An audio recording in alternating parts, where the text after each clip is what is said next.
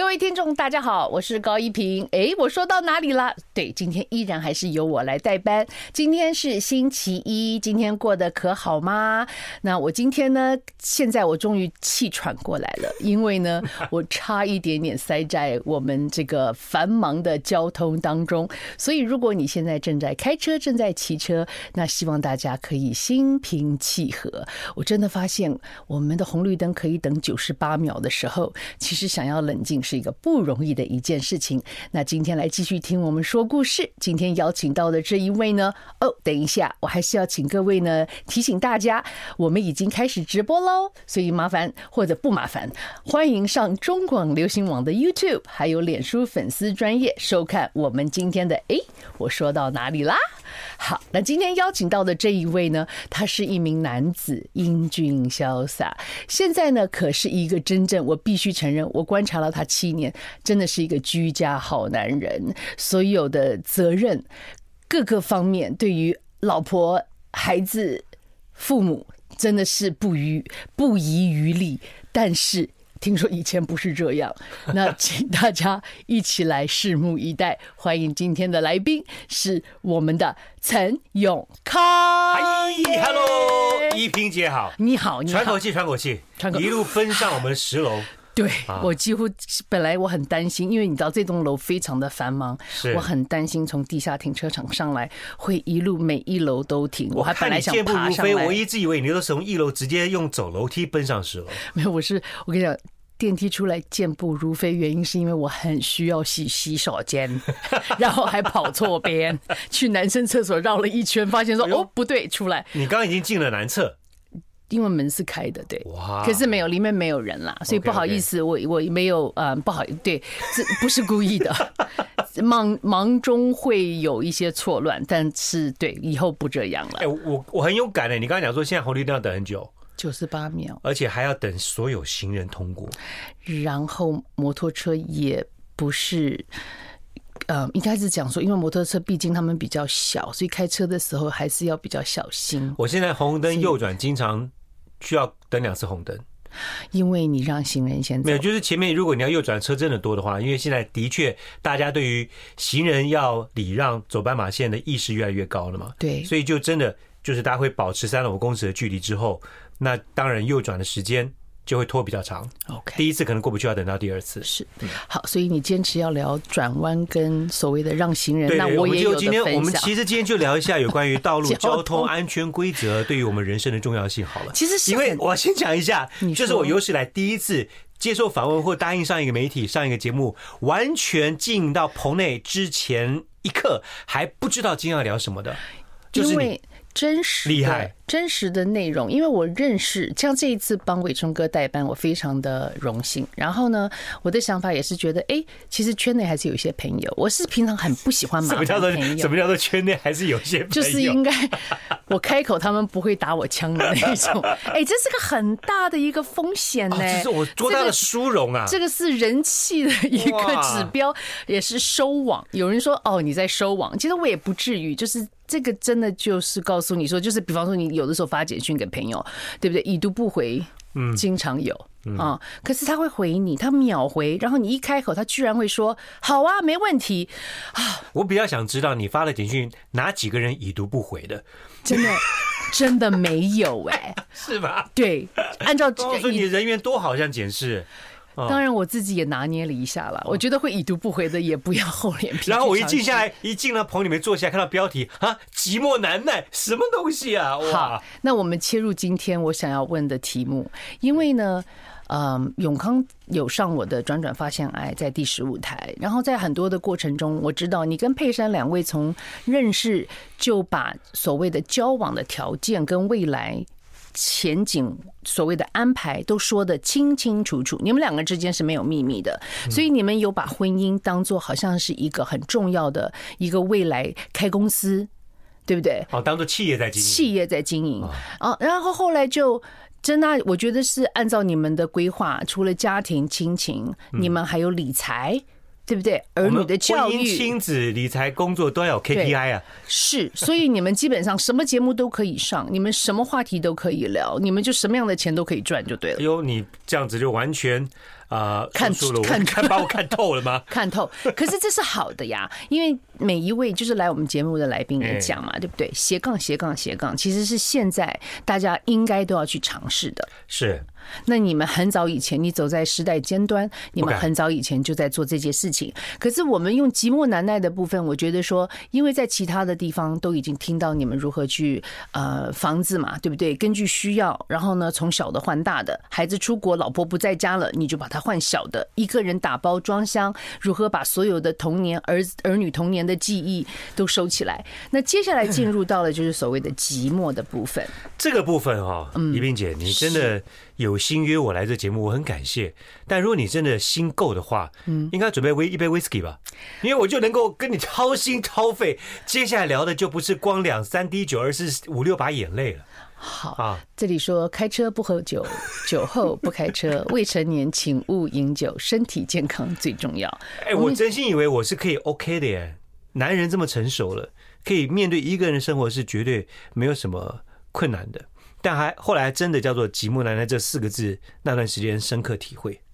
那你要不要先描写一下，就描述一下当时的情况？因为就是说，佩珊好像是二零二零年的时候，一九，他一九下半年过去的。好，我简简单做个背景介绍好了。好的，就是呃，我们的生活大概是按表操课，就是我们的规划大概都是三年期、五年期、十年期，按部就班走。然后是真的是每一年检视我们有没有做到。年初的愿望，年底我们达标？我们大家都这样子。然后刚好我们的我们的结婚纪念日就元旦，所以我们元旦第一件事就是先检视去年起了，然后立下今年的目标。而且是永远不会忘记的结婚纪念日啊！对，因为年元旦还忘记，那这个太说不过去了嘛。当时就挑这一天呢。对对对。好，那有一件事情不在我们的计划当中，嗯，就是分开。分开这件事情，在我们一开始结婚之初讨论，就是对于婚姻的情感哈，那个挑战非常大。是呃，不要太相信人性，就算相信自己，也不要太相信别人。是，因为我很很早以前，我老婆就问过我，因为以前有到海外呃工作的机会，她说你你可以把持得住你自己吗？我说我把持得住我自己，我不确定别人把得住他们吗？对了，就是如果真的人家很情不自禁，必须要来不断的试探你的时候，你你是一个试探，你是一个很随和、很愿意配合的人。你不能这样讲，我们有时候就是比较啊，男生有的时候就是这样子，你要称兄道弟也容易。对，那兄弟跟你要求，你就比较不容易拒绝。好，我们比较男男男生好像比较不太会拒绝，是哦，所以不要给自己有任何的情境的机会。那为什么会后来真的分开？是二零一九年那时候。我我比较鸡婆一点，孩子那时候一个女儿念高一嘛，对，那高一念完上学期，我就开始帮帮他开始预想，她以后要不要出去念书，我就帮她做很多研，就是我就开始先上网找资料，好像我要去念一样，你知道吗？我就开始帮她找资料，找了半天，因为更早期我们曾经全全家去纽西兰 long stay 过一年多，早就锁定要去那边的，结果一番研究之后，发现，哎，他。如果高中毕业去的话，嗯，可能要多留一年念 foundation study，就是基础课程，会单会多花一年。简单来讲，多花一年。那咨询过之后，我是直接打电话到对对面那那边的学校去问完了。呃，校对方的校学校建议就是，你能够呃即刻念完下学期，高一念完过来，直接接高二的话，把大学先要求预先上的课。先念完，直接进，这样就不会浪费时间。OK，所以那通电话之后，我跟太太就真的花了三四个小时开了家庭会议，以后立刻执行。哇！就等于那四四月份，呃，确定要做这个事情，六月份他们就准备打包了，就把那学期念完，就是这一个。夫妻要分开这个事情是在我们人生计划当中意料之外的。本来是想说孩子到时候去念大学就已经相对更大了，嗯是比较 safe 的。那高中的话就还是有一点青少年举棋，就是可能会受到朋友影响比较大。住寄宿家庭又不是那么的安心，所以那时候就决定夫妻。那如果要确定安排孩子过去那边，就要有一个比较安定的力量。那对于孩子来讲，安迪的力量绝对不是来自于爸爸，都是来自于妈妈。因为有的吃是行动厨房，爸爸去就一起挨饿。所以讨论之后呢，就太太放下工作陪他们去念书。就是那一次那段时间，我们第一次也是到目前唯一一次夫妻分开的时候。OK。那我在这边先强调一下，我们不是要在节目里去探讨在哪里读书是一个比较好的选择，OK？因为每个家庭有不一样的规划，大家有不一样的想法，尤其现在呢，其实能够选择的方向跟出国留的太多太多了，所以这不是我们今天专注的焦点。但是重点是，父母当然都希望能够提供给孩子在自己所能力范围内的所谓的最好的，所以你们就在二零一九年的六月份就做了这样的决定。所以女儿因为出国，所以儿子当然小姐。他小姐姐两岁，一岁半。对，他们这一对夫妻也很厉害。生完第一胎以后，觉得两个做完月子就怀上，马上对，所以一个年头，一个年尾。好，那他们三位就一起装箱打包，嗯，就去了纽西兰。更没算到的是，接下来就疫情爆发了。是的，哦，那那时候要见面非常痛苦，非常难，因为大家还记得疫情一刚开始的时候，隔离是二十一天呢，十四加七。呃，对，十四呃十四，然后再加七天的自主管理。对，那七天也是不能不能出门的，也不能出门。对，纽西兰管的严格的程度不输台湾。对，他要先买到那个旅馆的床位，你才能去买机票。嗯哼，然后是统一分配，非常难定。总之后来就疫情爆发，在那两三年过程当中，我跟太太最长一次分开九个月。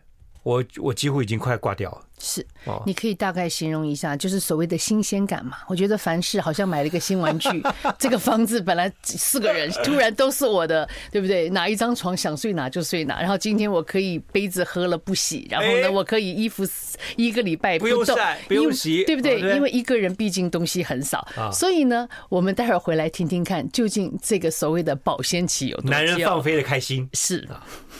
I like 一零三，I like radio 哎，我说到哪里了？OK，欢迎回到我们的节目。然后今天邀请到的陈永康先生，他即将要跟你们各位分享，就是呢，当他的妻子跟小孩在机场，你送他们去机场的嘛，对不对？嗯，他们要前往纽西兰，是，而且是一个定居，因为是要念书，所以这个不可能是什么几个月的旅游就回来。是，好，你送他们的那一天是白天还是晚上？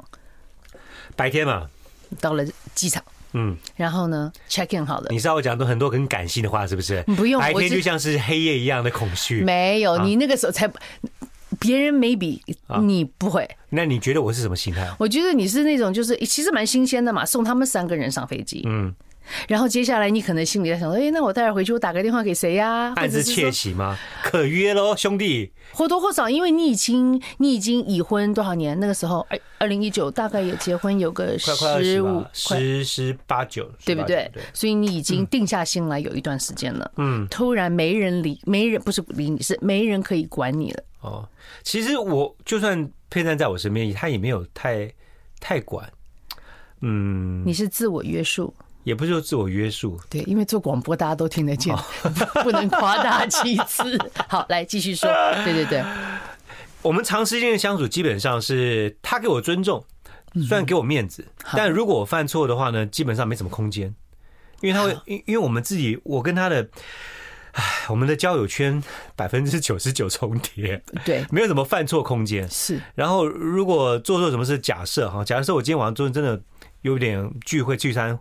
喝的比我要预期的多，有点忙。他是会全程录影的那一种，哎，他叫我隔天自己面对你昨天什么样的丑态，所以我是那种，呃，你说你说他有没有管？他这算不算管？他是他他让你去吃饭啊，他让你去聚餐啊，但是你回来那个丑态，他就录给你看，你自己这个自己这个样子，他不会管你限制你，他会让你去。他是要让你自我觉醒，发现你的廉耻心在哪里。对他，因为他知道我要面子。在他面，在他面前，我也想要有尊严的人。对，所以就这一点，我们相互制衡呢。好，讲到那天飞机上了去之后呢，我确实，呃，回到家里面，空虚感瞬间是有的，因为好安静，房子就空了嘛。对。然后接下来呢，就拿起了手机，看看该约的有哪些人要拍一下。可以呀，正常，正常。对啊，家人不在，还是要靠朋友。对，我们还是以前。结婚之前，我们兄弟在外面也是走跳过的嘛。对，啊，终于有一些机会可以不用。可，但我跟你讲句老实话，好，我后来发现跟兄弟们去吃饭聚餐，我还是没有什么空间，即便他不在身边。为什么？因为他们的太太只要只要我的朋友在餐具上面有拍照，po 上脸书，会自动 tag 佩珊。OK，因为因为脸书辨识有的时候会把我跟他是放搅混。哦，你们长得很像。对，所以光是 take 我就变成 take，变成 take 他，这发生过好几次。OK，就是那个因为长得有点像，太像的关系。好，大概开心程度哈，我我算过，大概是快两个礼拜。有真的两个礼拜？就是这蛮久的，半个月的时间。呃，那好，那大概有大概八天，这可以吗？上节目就不要面子了，没关系，好，都都可以，好，八天。就是该吃的饭一定会吃嘛，就朋友就会约啊，就是外面吃啊啊，不用不用不用赶着回家干嘛的，对不对？因为有时差嘛，他一定睡觉，他也抓不到，所以就还蛮开心的去吃饭。但是人家跟你吃饭也不会一天到晚跟你吃啊，人家也有生活，人家也有家庭，人家有工作啊，人家也不会陪着你回家跟你睡觉啊。我说我说男生兄弟嘛，他们一样吃完饭也要 他们回他们的家嘛。是，所以我后来大概两个礼拜之后也就没有没有那种拖了。嗯哼，就自己的工作还是自己工作，对啊，然后下了班就回家，是，就越来越觉得，嗯，我以为我可以很好，都中年人都都四十好几了，怎么可能不会过日子呢？美国留学的时候也可以自己做饭呢，嗯哼，当然自己也做饭给自己也不会饿死，对，然后我有运动的习惯，对，所以我跑个步啊，应该也就会时间过得应该蛮快的，结果后来发现。不是像我想象中的，可以按照规律的生活，心情就可以平复规律的过。嗯，你会越过越空虚。嗯，那空虚是来自于你到一个地方看到良辰美景，你吃到一顿饭确实美味佳肴，你就会想要跟别人分享。嗯哼，对不对？我相信大家平常贴脸书啊，除了跟大家除了炫耀之外，你也是确实想要跟大家分享啊，就是说，哎，这个真的很好吃嘛。对，哦，你你觉得你今天买了一个哦 CP 值很高的东西，你就想要跟你的亲戚讲，哎，下次我们去逛那条街，那条街的店很好逛，很好，一定嘛。对，就是觉得说想要分享，对，要不然你就自己吃好的，你吃给谁看？嗯，你自己吃爽没错了，吃吃精致，对，但是你要去看到哇这么好的风景，照片拍起来就你一个人。嗯哼，我不知道，因为我的人生当中一直旁边有人。对，我比较没有从我年轻的时候过过一个人独立生活的那么长的时间哦，所以就总是觉得所有的美好的事物，如果没有人跟你分享的话，那就是相对比较无趣。是，好，你的功成名就总是要有人为你喝彩嘛。或者是你自己觉得说，你觉得哎、欸，我觉得还不错，总是希望有人跟你一起，不管是欢呼啦，或者一起去。我以前光看电视，跟我老婆骂那个人新闻做的不好，我都觉得是一个快乐，你知道吗.就是一起开心，一起去愤怒，一起，那是要一起，要有人作伴。对，那个东西没有被抽掉的时候，真生活还真的蛮空的。对啊，嗯，好。因为你刚刚也讲嘛，就是年轻的时候，对不对？然后呢，也一直都有人在陪伴。那就关于你那个时候的交往，今天就不聊了。不不不，我那个陪伴也可能是同事啊。哦哦，OK，对不对？以前我们很多很多花也是同事。是我了解。白天上班，晚上唱歌，也有很多同事陪。但是到了这个年纪，同事都各自有家，谁跟你一天晚上出来唱歌？对对对。但是吃完饭就已经直接想睡觉了。好，因为因为其实就我这样讲好了，就结婚前当然一定也是交过很多女朋友，但是一进入婚姻之后，不用一直把那个。扣在我的头上，我没有扣你有那个帽子。你没有交过很多女朋友，你不能够这样讲。每个人多的定义不一样。好，我要讲的重点就是，OK，回归到了家庭以后，然后现在又单独一个人的时候，那你也知道嘛，在就不能够。现在虽然又变成是一个人在过生活，嗯。可是你不能把在婚前的那一种生活模式再抓回来，没有了，不可以了，对不对？所以要重新开始，要新的东西加进去，新的功能。那你加了一些什么新的东西进去？我加了一些会让我直接累到回去就睡觉不用多想的事。OK，这个是蛮重要的。就是当你时间如果多，因为旁边没有人，没有人要像孩子不用接送上下课，时间就多出很多了。哈，对。然后不用这个老婆煮饭，你要洗碗，节省很多时间。所以你要加进去。一些事情是让你可以去忙碌，然后倒头就累睡觉的事情，是，然后还有收获。嗯，马上回来。I like 哎，我说到哪里了？我是代班主持人高一平。OK，今天陈永康先生在分享，就是在进入到了一个稳定的所谓的孤单生活的时候，稳定的孤单生活，稳定了，确定了，就是第第九天嘛，哦，对不对？这样讲又有点快。好了，十四天以后，嗯，好，那你就开始，你说要要做到，就是让自己精疲力竭，回到家里的时候倒床就可以睡。人不是就是非常精准的告诉你自己哪一天开始要做什么事情，就是那个 feel 到一个的时间，你就觉得哎，这样下去不行，好像好像不太 OK，好像看一个落叶，听一个孙燕姿的歌都要掉眼泪那种感觉，你就觉得不太行了，快空了。有这么严重啊？有啊，那时候我光听孙燕姿的歌，我在跑步听一听，啊，我想要的是无。话不说，我想要的是绝对炙热。我就 哦，真的哦，对，我 OK，我我蛮我非常感性的。T O O 贝罗吼，那个跑步在外面跑，快点回家，要下雨了。OK 啊，不好笑。OK，哎，那你有去参考过其他？No，因为。其实，在我们国内有蛮多人，有蛮多家庭是因为小孩子的教育嘛，然后妈妈就带着孩子出国了。哦，这种蛮多的，对不对？那你的朋友周围除了你们家以外，有没有其他的爸爸自己一个人在家里面？我跟你讲，男人是这样子的，就算有又怎么样？我们基本上不会去跟人家互相取暖或讨经验的。女生或许比较有机会，不会。男生就装作自己很忙，哇，哎呀，就不赢哎嘞。哦，今天我要干嘛干嘛，那边干。我们基本上男生示弱，只有在对自己家里面比较多。男生对外示弱基本上很少，就算我知道，比如说我一个好兄弟，他也是这样状况，我也不太会去打扰他。为什么？嗯，你们不能够好？那你们如果男生像我们看到在很多 pub 里面啦，或者是在一些地方，好像男生都群聚嘛，你们男生不是很喜欢在一起吗？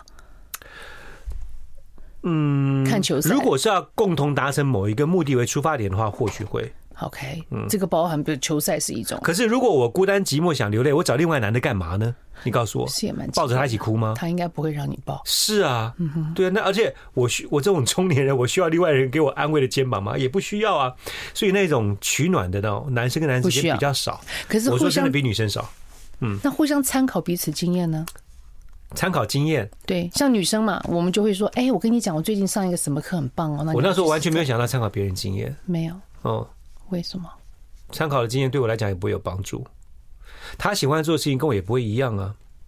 嗯，他跟我讲说，我是我都是用靠阅读，然后看高一平的节目 排解我低潮的那个些光阴。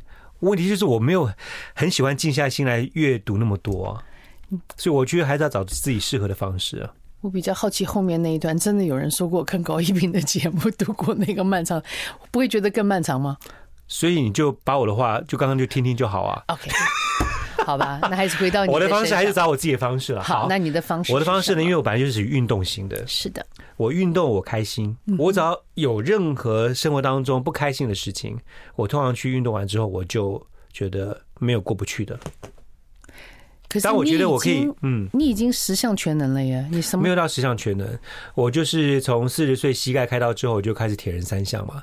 我每年都固定参赛，对。那参赛让我至少保持规律的运动，很好。好，所以老婆孩子不在的时候，我就还是让我自己有一个理由跟目标，什么时候要比赛了，我就按照我应该训练的时间就出去。另外还多了一些时间，我就找新的不会的运动，我也把它弄会。那我举例，我 我到了。我已经到了四十七八岁，开始学冲浪。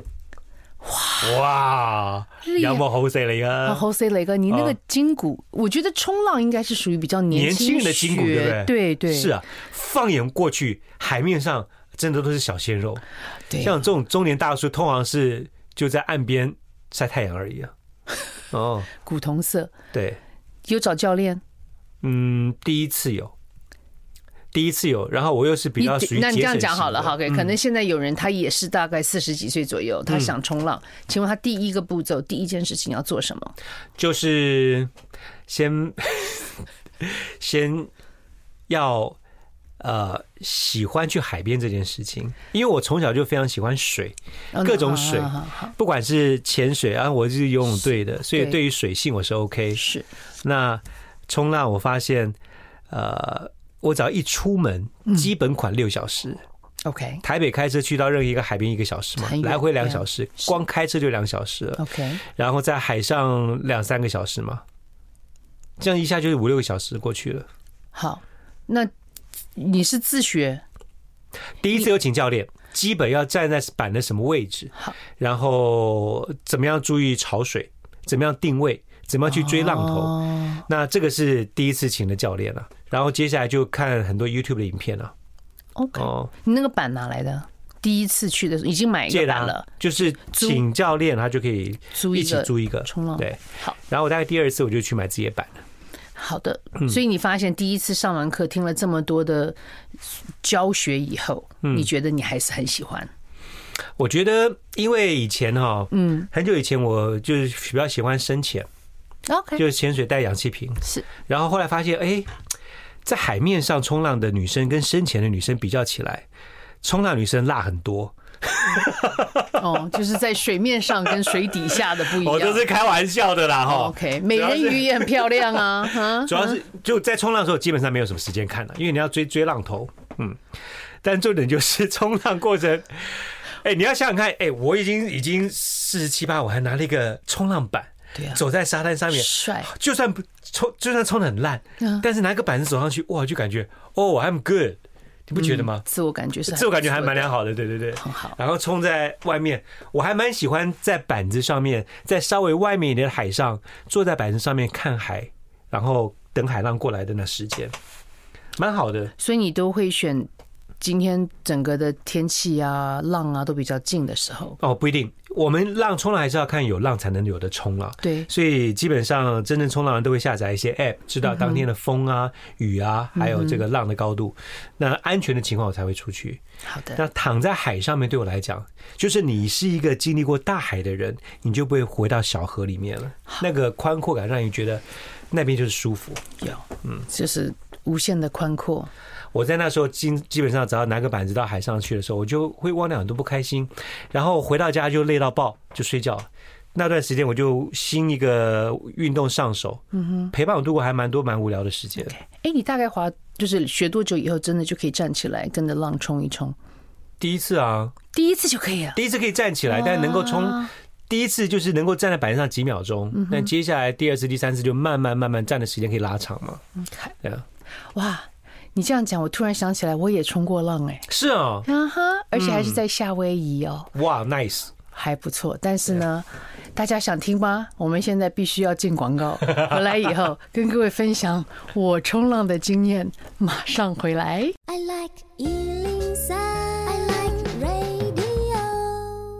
嘿，我说到哪里了？OK，刚才呢，在我们工商服务的时候呢，呃，永康这边他提到了一段，他的意思就是说，因为你 因为你们夫妻的粘着度很高，所以你那个时候就是空窗了大概九个多月，你就决定去纽西兰找他们嘛。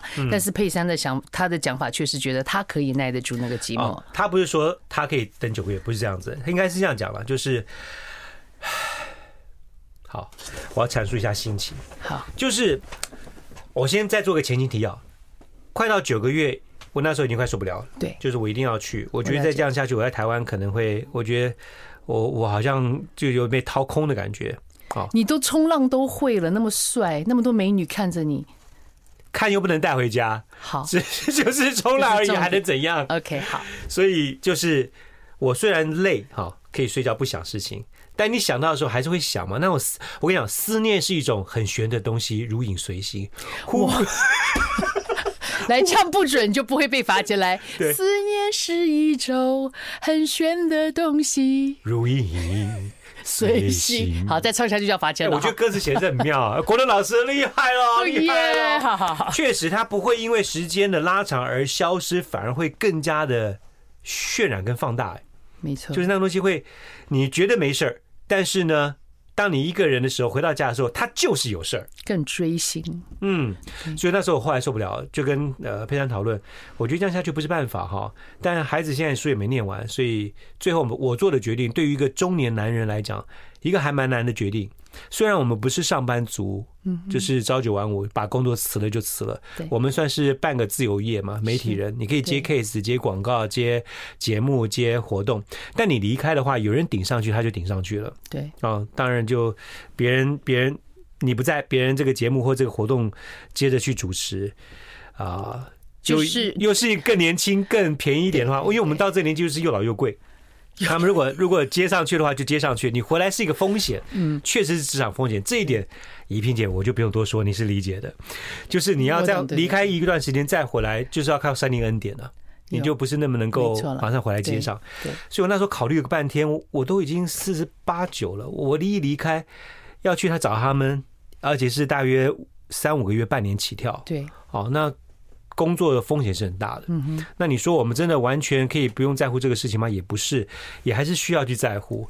所以我想了半天，但后来做了最终决定，还是要去一家人在一起。那段时间你刚好去帮忙儿子进入大学，他也需要爸爸陪他去到处面试。我会，我会，我会比妈妈更适合这个角色。当然，好，所以我就觉得佩珊跟我讲了一句话，是让我最后做决定要去的最重要的原因。他说，他道理跟我刚刚讲的差不多。他说：“儿子准备要进大学，最需要爸爸的就这时间点了。对啊，你错过了，你还是爸爸没错，但是你们一起应该要共同曾经有的经历这一块就没有了，也不会回来。你也知道，错过了他是不会回来的。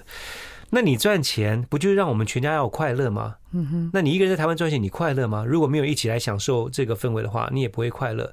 你应该要把你的时间跟你所赢得的一些成就跟最爱的一起分享，不是吗？”哇哇，那我就没有什么理由反驳了，我就去了，而且我也想去。有了，你很想去？嗯、对，我就真的去了。然后我就在我就在怡萍姐的节目当中宣布我要去了。而且 录影的时候，我们其实真的很为你高兴，因为我们大家都看得出来，只有你一个人可能好像觉得隐藏的还蛮呃有技巧的。就是他们出国以后，我们看到你录影的时候、啊，我去你的节目都戴着面具。可是你那个面具还是很很忧愁，画的不太好，画的不太好，你不太擅长那个孤单 孤单中年男子的那个形象。真的，你来，然后你就是好像你的笑容啊，也是就是跟出来的。还是你们那几集邀请我谈的题目都是属于比较负面的。没有啊，你节目不太负面的。我们没有负面的，我们都是非常阳光。OK，我们都是告诉你人生绝对有盼望的，好吗？那最主要的就是我们理解了，因为也算是认识你，就知道说你一个人在家。然后那时候我们也会开开玩笑啊什么。可是你就是那种哦哈哈，然后你就就看到你的身影一个人来，然后呢就默默的走，嗯哼，然后就看着你的背影单独一个人，看着我的背影走，对，看着你的背影。对，有了口袋还是有装通告费啊，背影这就是不太一样。对对对，其实你很少能够看人家的正面的背影嘛，那 OK 不重要。哈，对了，可是那个时候我们是不是很高兴？我觉得佩珊也是一个很有智慧的妻子。你刚刚讲到，我回回过头来说，就是他觉得他可以耐得住。我觉得讲都是比较容易哈，就是这个这个部分就是。我我后来在我太太面前是就可以比较直接表达我软弱的部分，我就跟她讲说，我真的啊不 OK，嗯哼，然后他就相对跟我讲说，他是可以耐得住寂寞的人，是，他喜欢画画，他也喜欢做菜，他觉得他常常在家里面一天从早到晚，很快一天就过去了，对，然后他就觉得我其实也要去享受。一个人去学会怎么享受一个一个人的时光。对，我提出来这个一点是，只是我要我要他秀秀了，就是啊，他说辛苦了这样之类的。但他就跟我讲很多道理，你可以做什么事，你可以做什么事，你可以做什么事。我说我不要你跟我讲说那东西，我只是想要被秀秀而已。然后他就是觉得说他是可以一个人生活 OK 的。你们家你们家男的是佩珊哎，他本来就是男人啊，我是女的，我承认。然后他。可是我是我要讲这个，就是这也不是争辩，但我真心觉得，如果角色兑换是佩珊一个人在台湾，然后他继续 run 节目，我去陪孩子的话，我也我也觉得他未必可以很坚强。我在儿子去念大学以后，那我觉得反正我我是很喜欢一个人的，我非常喜欢独处时光。但是你知道差别在哪里吗？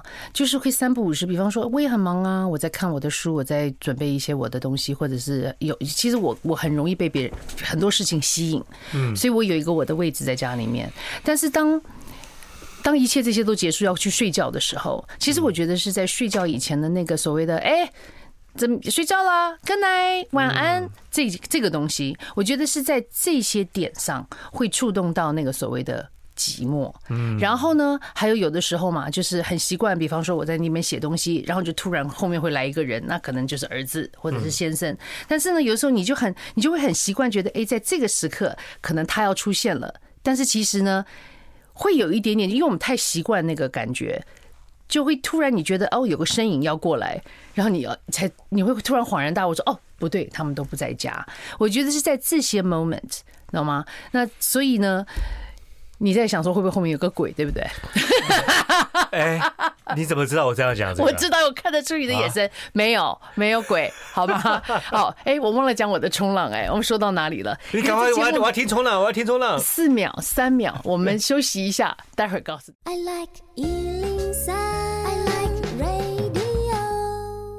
嘿我说到哪里了？OK，那这个在我们今天的节目的只剩下几分钟的时间了。听高一平女士她的冲浪，我的冲浪。OK，事情是这样子的，其实呢，我对于水不是那么的嗯舒适，我不是很喜欢水，因为你不喜欢晒太阳吧？不是，我会游泳。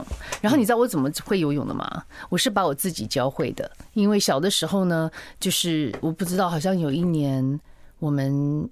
有零用钱，或者是那种压岁钱，那就一直存存存。哎，到了暑假，然后那一天呢，也是不知道哪一个长辈带我们大家去逛百货公司。哎，说到百货公司，今天是好像是在原百耶。对，今天是西门町那一家原百的最后一天，刚刚好像六点钟他们就打烊了。重点是，反正我们就跑去了那个游泳的。就是卖那个器具的器材的地方，我就买了一个蛙镜。可是小的时候买的蛙镜是那个大的潜水的那一种，那小的时候脸小嘛，所以那整个挖井整张嘴脸都在里头。还会漏气气气会进去吗？不会，可是可以压得很紧。所以我就记得很清楚，就是哎，就买了一个很大的嘛，快转进冲浪，就呃快好进冲浪，所以我就学会游泳了。OK。然后呢，我就想说，好吧，会游泳就好。然后有一年那个时候呢，我在做一个节目叫《玫瑰之夜》，哦，他们就邀请我们呢去夏威夷访问 P，呃，不是那次那一次访问的是那个啊哈里逊福特。然后呢，在夏威夷的我不知道哪一个岛的四季酒店，我想说，哇，我爱我的工作，I love my job。然后他们就是电影公司招待的很好，我们可以访问是半天的时间，但是其他的等于是住三。天两夜还是四天三夜，都是我们的。现在都没有这种规格的。好，所以我就看到有好多孩子们，他们都在海边在冲浪。嗯，那你知道吗？家庭，然后我就想说，这个我也行。然后呢，就跟那个时候陪我一起去的那个经纪人，我就说走，我们去冲浪。他说好，我们就跑到旁边，很简单嘛，你就跟他们借一个板子，不要钱，没经验。然后呢，你饭店的饭店跟他们借，然后我就看到孩子怎么，他们就贴在那个板子上，是不是？嗯，你教我们怎么样？出海，在板子上怎么出海？诶、欸，有几种方式了。好，就走着出去或游着出去。走，你一定要走到一个阶段，然后就开始要 paddle 嘛，对不对？要滑。可是滑从里面滑出去有点累了。我大概都是到水快到快到腰那地方，嗯，前面都用走的。然后浪过来的时候，其实要人要压着板子进到水里面，叫叫 duck 鸭子。钻进去，钻进去，嗯，钻到浪的下面，然后从，然后等于是潜伏到，然后再到前面，然后你就出海了嘛。就对，哎，对，可是还是会有浪不断打过来。好，嗯，那那一天呢，同样的事情也发生在我身上，然后我就看到小孩子嘛，我觉得我出去了，然后呢出去了，然后我就很努力的出去，然后呢突然来了一个大浪，我想说完了，我死掉了，然后呢我就被冲下来，然后我站起来的时候啊，水只有到我的腰，哦，我出不去。OK，然后就好多小孩子在旁边笑我，因为我不要沮丧，那就是我唯一一次冲浪的经验。我就把板子还给那个饭店，我就躺在沙滩上。刚开始去从那个沙滩上要破浪到外面去，会比较辛苦一点点。嗯，其实可以找缝隙了，就是浪它会一定会有那个 recall，就是有。浪往沙滩打也会有退回去的地方，有的地方就是两个浪中间会有一条流是往外面拉的。对，所以那时候如果有真的有一个男生愿意来跟我讲解，那时候我单身，我觉得我可能呢那一天会比较成功，但是没有，因为我就被一群屁孩 那一群屁孩一直笑我，所以我就再也对冲浪这件事情。点兴趣都没有，OK，可是也还好啦。对，然后这就是我的经验，所以你还是很了不起的。你说后来我还坚持这样冲，对不对？可是你也坚持不久啊。哎，事实证明，冲浪不会让人感觉到不寂寞。哦，嗯，应该怎么讲？它确实排解我很多时间呢。我相信。嗯，好的。那所以，请问，那请贵府、陈府最近怎么样？大家都回来了？没有，没有，没有，孩子已经在那边。呃，女哦，我女儿今年毕业了，对吧？对，算是尝到果实了啊。总之去了那一趟之后，后来就在那边待了半年。是，再隔一段时间之后，他们两个都进大学了，所以佩珊从去年开始就回来跟我一起了。去年开始对我们来讲，这个对我们夫妻来说也算是一个新的挑战。我们这辈子还没没有过过两人世界。哦，我们四个月结婚嘛，结婚之后年头一月结，十二月生孩子，所以我们基本上一路追赶跑跳碰。今年婚龄二十二，二十二到二十三嘛，我们都是跟孩子在一块儿。嗯嗯，然后直到去年开始，是我们第一次开始学习过两人世界。哇，每天只有我跟他。我们的日，我们有我们的岁月有点像倒过来过，有，嗯，所以也也蛮新鲜呢，蛮新鲜的。我相信啊，嗯，那现在是什么滋味？现在开始培养一些新的嗜好跟乐趣。现在比较方便，就是以前年轻的时候，如果是两人世界的话，可能很多个性或一大堆有东西，可能要去磨合，可能要去知道对方在想什么，可能要去配合跟磨合。现在基本上，我们重新开始过两人世界的时候，没有什么磨合跟配合，基本上就是看眼色。谁看谁的脸色？哎，不一定哦。真的吗？你互相给，互相互相给，然后就是呃，我们会有一些新的一些生活模式出现，因为没有孩子了。对，没有孩子在身边，我们时间变得非常多，我们要去找一些新的可以共同一起做的事情，两个人都喜欢的。OK，看电影、走步道，然后前段时间写书。OK，可以两个一起做的事情是。那我那么喜欢运动，佩珊。没有办法陪我去参加比赛，因为他的体他就是没办法去练啊。但是我们新的模式就是，他会陪着我到处去比赛，我们就要一比赛就可以玩，去当地玩个两三天。他一直都陪你比赛啊，我记得。但以前我没办法待那么长的时间呢。对，现在不用赶回来台北送孩子上下课，所以我们只要去台东、去垦丁去参加个比赛，我们可能那个礼拜就待在那边可以玩了。好，有像度蜜月吗？可以甜蜜成这样，都这么熟悉彼此哦？有进洞房，也有进蜜月，都算是有都有吧。OK，会不会打架？呃，不，吵架 不会打架，不会打架，不要打架啊！不要打。对啊，会不会吵架？吵架也是心领神会了。OK，就是都知道妹妹刚刚他对方的点在什么地方。啊除非你没事干，想要去挑战一下，要不然没什么必要给自己不好的日子过。很多夫妻到了这个阶段哦，其实会。就是重新开始嘛，对不对？空巢期了。对，你觉得你们两个人之所以可以现在还互相看顺眼，你觉得你们的你们的化学作用在哪里？我觉得在婚前我们做了很多过滤跟筛选，是在于先确定对方适不适合能够跟你进入婚姻。OK，好，我们那时候诚实以对做了很多问卷调查嘛，这我在很多地方分享过。有有，我们很确认彼此的三观正不正常，彼此不管是从呃家庭背景、教育背景，然后。政党倾向，或者是对于事情的价值观、金钱观的用法、孩子的教育等等，我们做了做了蛮多确认之后，我们才进入婚姻的。虽然才短短四个月，那所以我们婚姻当中比较没有那种为了某一个无法挽回，或是无法无法去沟通的不同的意见而吵架。好，所以什么就算有。最喜欢吵架都是斗斗嘴而已，芝麻蒜皮的小事。嗯，OK。所以呢，你们是真的，我看到非常难得的，什么话都可以敞开的说，但是不是互相彼此攻击，不是互相羞辱，然后是为了要继续往前走的那种沟通。其实这个对很多夫妻来讲是非常不容易的。